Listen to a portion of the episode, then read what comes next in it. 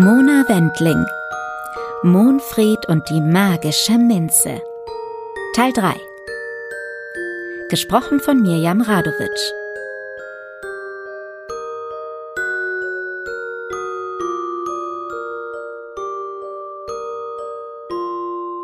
In der Nacht war es, als Kater Blitzberts stürmisches Regenwetter am kleinen Städtchen Mauerfeld vorbeizog.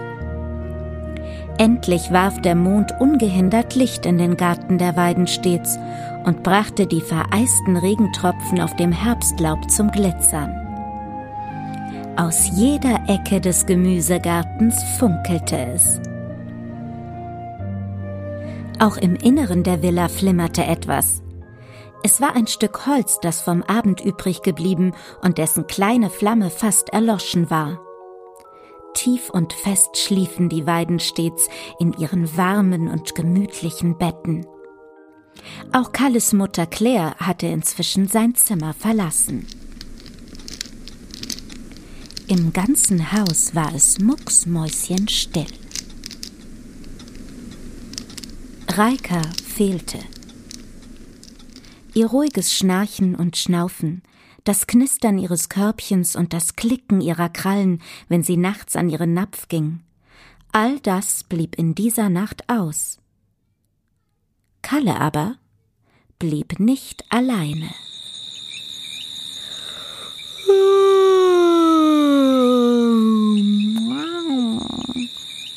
Monfried war bei ihm. Friedlich schwebte er in Gestalt einer Wolke am Sternenhimmel, seinen Blick auf den Fünfjährigen gerichtet. Doch auch für den verzauberten Kater wurde es indessen Zeit, zurückzukehren, zurück nach Wolkenreich, zurück zu seinem warmen Körbchen und zurück zu Mona natürlich. Mit einem letzten Zauber verabschiedete er sich von Kalle. Ach du kleiner Kalle. Träume magisch, träume fein. Reika wird immer bei dir sein.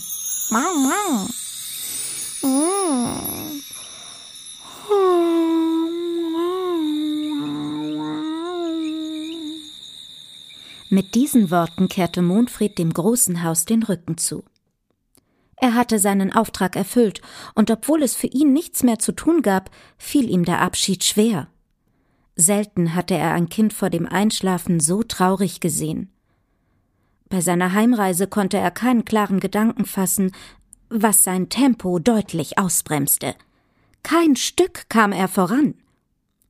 Stattdessen kreiste er unbemerkt immer wieder um den Kirchturm von Mauerfeld. Aufgewühlt plapperte er vor sich hin. Was, wenn der Traum Kalle nicht trösten wird? Was, wenn er morgen aufwacht und gar nichts oder noch schlimmer, was, wenn er schlecht geträumt hat? Was, wenn er Reika nicht wiedersieht und sie ihn gar nicht mehr wiedersehen möchte? Was, wenn die Minzsamen auf Reikas Grab keine Wirkung zeigen und es das erste und letzte Mal war, dass er von diesem magischen Ort geträumt hat? Was, wenn... Oh, was war das? Ein lautes Geräusch riss Monfried aus seinem Gedankenkarussell. Er hielt kurz inne, um zum Kirchplatz hinunterzusehen. Jetzt aber nichts wie weg hier, bevor mich noch irgendeine Menschenseele sieht und ich mich deshalb zurück in einen Kater verwandele. Oh nein! Das darf auf keinen Fall passieren. Dann muss ich auf Pfoten zurück nach Wolkenreich laufen. Das schaffe ich nie.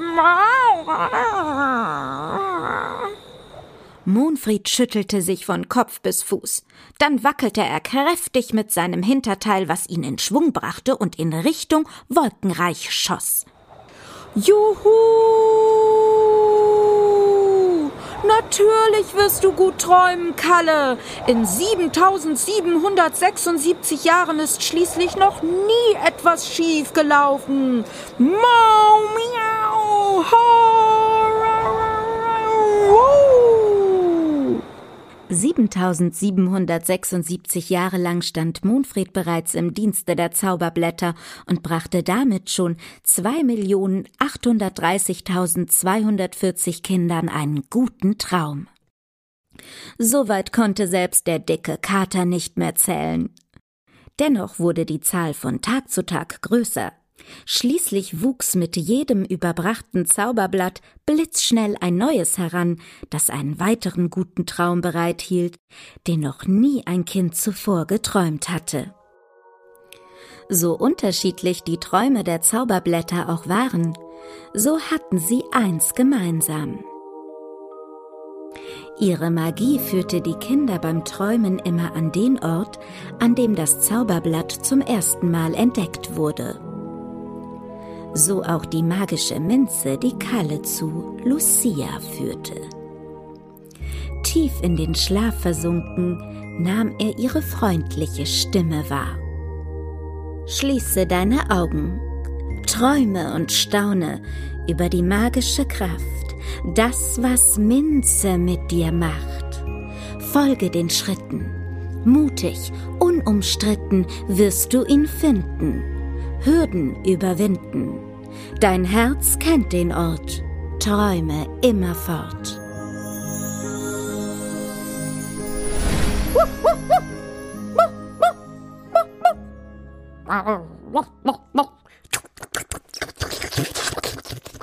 Reika, hör auf! Ich bin noch müde. Äh, Reika? Das kann nicht sein.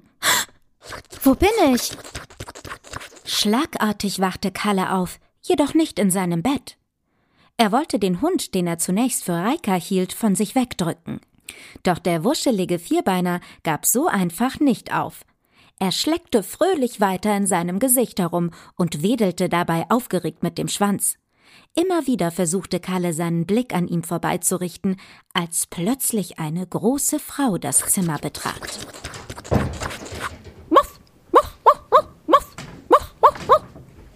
Sie trug einen ungewöhnlichen Hut, dessen grün gefärbte Federn in alle Himmelsrichtungen standen. Eine getigerte Katze folgte ihr. Bösen Blickes sahen beide in Kalles Richtung und näherten sich ihm. Kalle fürchtete sich. Zunächst zuckte er nur zusammen, doch dann sprang die Katze mit einem Satz auf das Bett.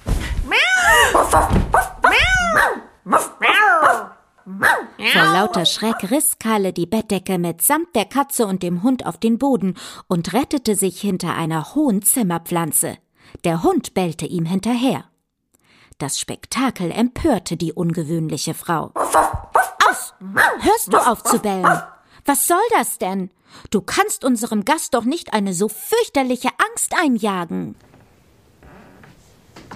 Ihr böser Blick galt offensichtlich nicht Kalle, sondern dem quirligen kleinen Kläffer, der ihn verfolgte. Kalle schob die Blätter der Pflanze vorsichtig aus seinem Sichtfeld und beobachtete, wie die Frau auf den Hund zuging. Ihr langes Kleid, das genauso minzgrün war wie die Blätter, die in ihrem Haar steckten, glitt dabei schwungvoll über den Boden. Sie legte einen Besen auf dem Bett ab, dessen Borsten mit Perlen verziert waren. So auch das kleine Samtsäckchen, das bis zu Kalle hin herrlich nach Minze roch. Liebevoll nahm sie den Hund in den Arm und flüsterte ihm etwas ins Ohr. Bellen kannst du wunderbar, doch lausche, was ich eben sah. Ein Knochen versteckt in meinem Säckchen wird dich beruhigen. Geh auf dein Deckchen. Danach sah sie entschlossen zum Samtsäckchen, das sich wie von Zauberhand verformte. Es füllte sich, wurde viel länger und beulte sich schließlich zu allen Seiten aus, bis etwas Weißes aus der Öffnung des verzauberten Säckchens ragte. Sie entnahm einen Knochen und schob ihm den kleinen Kläffer zwischen die Zähne. Zufrieden verließ der Hund das Zimmer. Kalle konnte nicht glauben, was er dort sah, und vergaß dabei, dass es ihn vor der Frau eigentlich graute. Aus ihm platzte es nur so vor Begeisterung raus. Wow, wie hast du das gemacht? Ich meine, eben war das Säckchen noch leer. Das habe ich genau gesehen und jetzt. da staunst du, was? Aber ich verspreche dir, es wird noch viel besser. Komm mit. Die Frau lächelte freundlich und reichte Kalle ihre Hand. Sie wollte ihm etwas zeigen, doch war sich Kalle nicht sicher, ob er ihr vertrauen konnte. Der Fünfjährige kannte schließlich noch nicht mal ihren Namen. Aber ich kenne dich überhaupt nicht. Und außerdem, wo bin ich eigentlich? hm, du träumst. Weißt du noch, was du dir gestern vor dem Einschlafen gewünscht hast? Du wolltest Reika wiedersehen. Schon bald wird sie hier sein. was? Oh, das verstehe ich nicht. What's up, kleiner Kalle?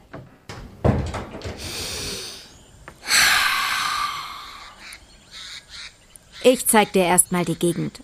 Ach so, ich bin übrigens Lucia. Lucia öffnete zwei große Fenstertüren. Mit einem Mal wurde der dunkle Raum von Licht und frischer Luft durchflutet. Die Sonnenstrahlen blendeten Kalle, so dass er nicht erkannte, was Lucia ihm zeigen wollte. Er rieb sich seine Augen. Nun komm schon. Sie schenkte ihm erneut ein warmes Lächeln und winkte ihn zu sich ins Licht. Dann wurde Lucia ungeduldig. Entschlossen schnappte sie sich Kalles Hand, um ihn nach draußen zu führen. Ich habe eine Idee. Lass deine Augen einfach geschlossen und konzentriere dich erstmal nur auf das, was du hören kannst, okay? Aber nicht schummeln, sonst ist es keine Überraschung mehr. Hm? Vertrau mir. Vorsichtig führte Lucia Kalle in die Sonne. Obwohl es früh am Morgen war, fror er nicht. Die Sonnenstrahlen drangen durch seinen Schlafanzug hindurch und hielten ihn kuschelig warm. Kalle atmete tief ein.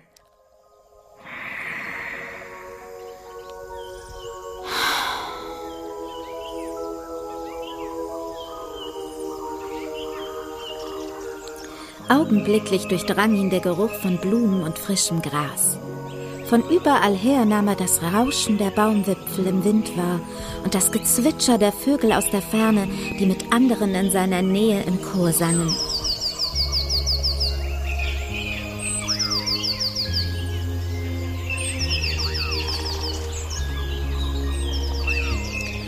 Ohne dass er etwas sehen konnte, spürte Kalle deutlich das Gewusel zahlreicher Tiere, die ihn umgaben.